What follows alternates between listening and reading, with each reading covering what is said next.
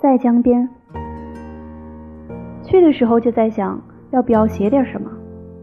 上一次虽发自肺腑，却只是为了别人而写；这一次想为自己而写。然而，一颗平静的心是写不出来东西的，只是呈现与记录吧。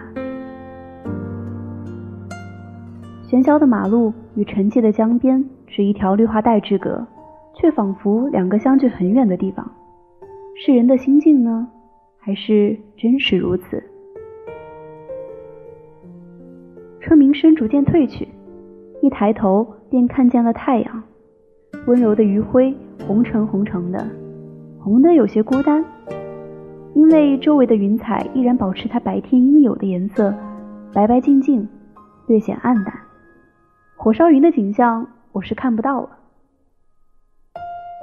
仰望总是舒服的，从形态学上说，它放松并锻炼了颈椎；从心理上说，它让人的目光被恰当安放，没有摇摆不定，也就没有不安与惶恐，只平静地接受着目光所及的风景。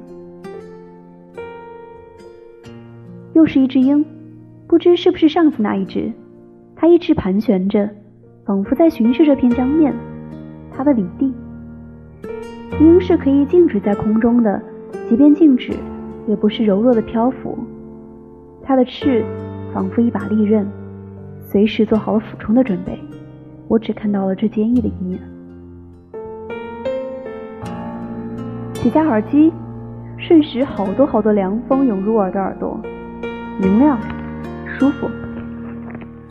几艘货船吃水很深，沉默而虔诚的前行，混合着微浪的拍打，他们的低鸣声显得很吃力，应该是从很远的岸边。载着那里的人和物，要去往另一个很远的岸边卸下重负。一艘相比较而言很小的船行驶在最前面，玲珑而灵动。不知它是否也有终点要去？冬天的江边没有汹涌的大浪，岸边露着大片大片白花花的石头，上面的绿色随着水分的散失渐渐枯萎。我可以放心的踩在上面，不必担心滑。思绪仿佛停滞，脚步却到了一个小小的分岔口，理所应当的石梯通往另一个岸边。我的目光里却只有那片极不规整的召唤着我的石头，只是去另一个同向的岸边而已，却有不同的路可以走。朝四处看了看，这个季节绝对不可能突然涨水，除非有人开闸。显然我没有重要到需要有人开闸谋杀的地步，所以。就是他了。看着只是一段斑马线的距离，走上去才发现需要勇气。石头下汩汩的江水很浅，像溪流，即便掉下去，除了鞋子被打湿，不会发生任何意外。但与生俱来的胆怯吧，或者说与溪流不同的是，稍远一点的地方有着足以吞噬生命的江流，它恫吓着我。此条道路最具挑战性的地方是中间，目测半米多，两块大石头各自占据一方，只是需要跳跨而不是走才能过去，应该是很轻松的，但急促的流水扰乱了我，它让我回头，不过是原路返回，上石梯就到了另一边，这不可能，堂堂十二年的教育，不，还多。虽然没怎么上过根正苗红的正史课，但语文还是深深的影响了我。困难当头，不能退缩。我就感受着心跳一点一点加速，小声喊着：“怎么办？怎么办？”一咬牙跳了过去，再加上几个踉跄，快步到岸上，心才着了地。再回头看，那窄窄的间隙，不过是自己吓自己。心跳恢复平稳之后，我又可以肆无忌惮地踩在无棱无角的石头上了。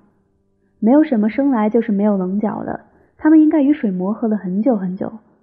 所以我脚下的每一块石头都是见证了无数个世纪的。远处一对爷孙在玩水，孙的手上有块精挑细选的石头，爷爷的手上有孙的小包和一脸慈祥的笑。一位背包客从另外一边走来，是我想去却不敢去的那边。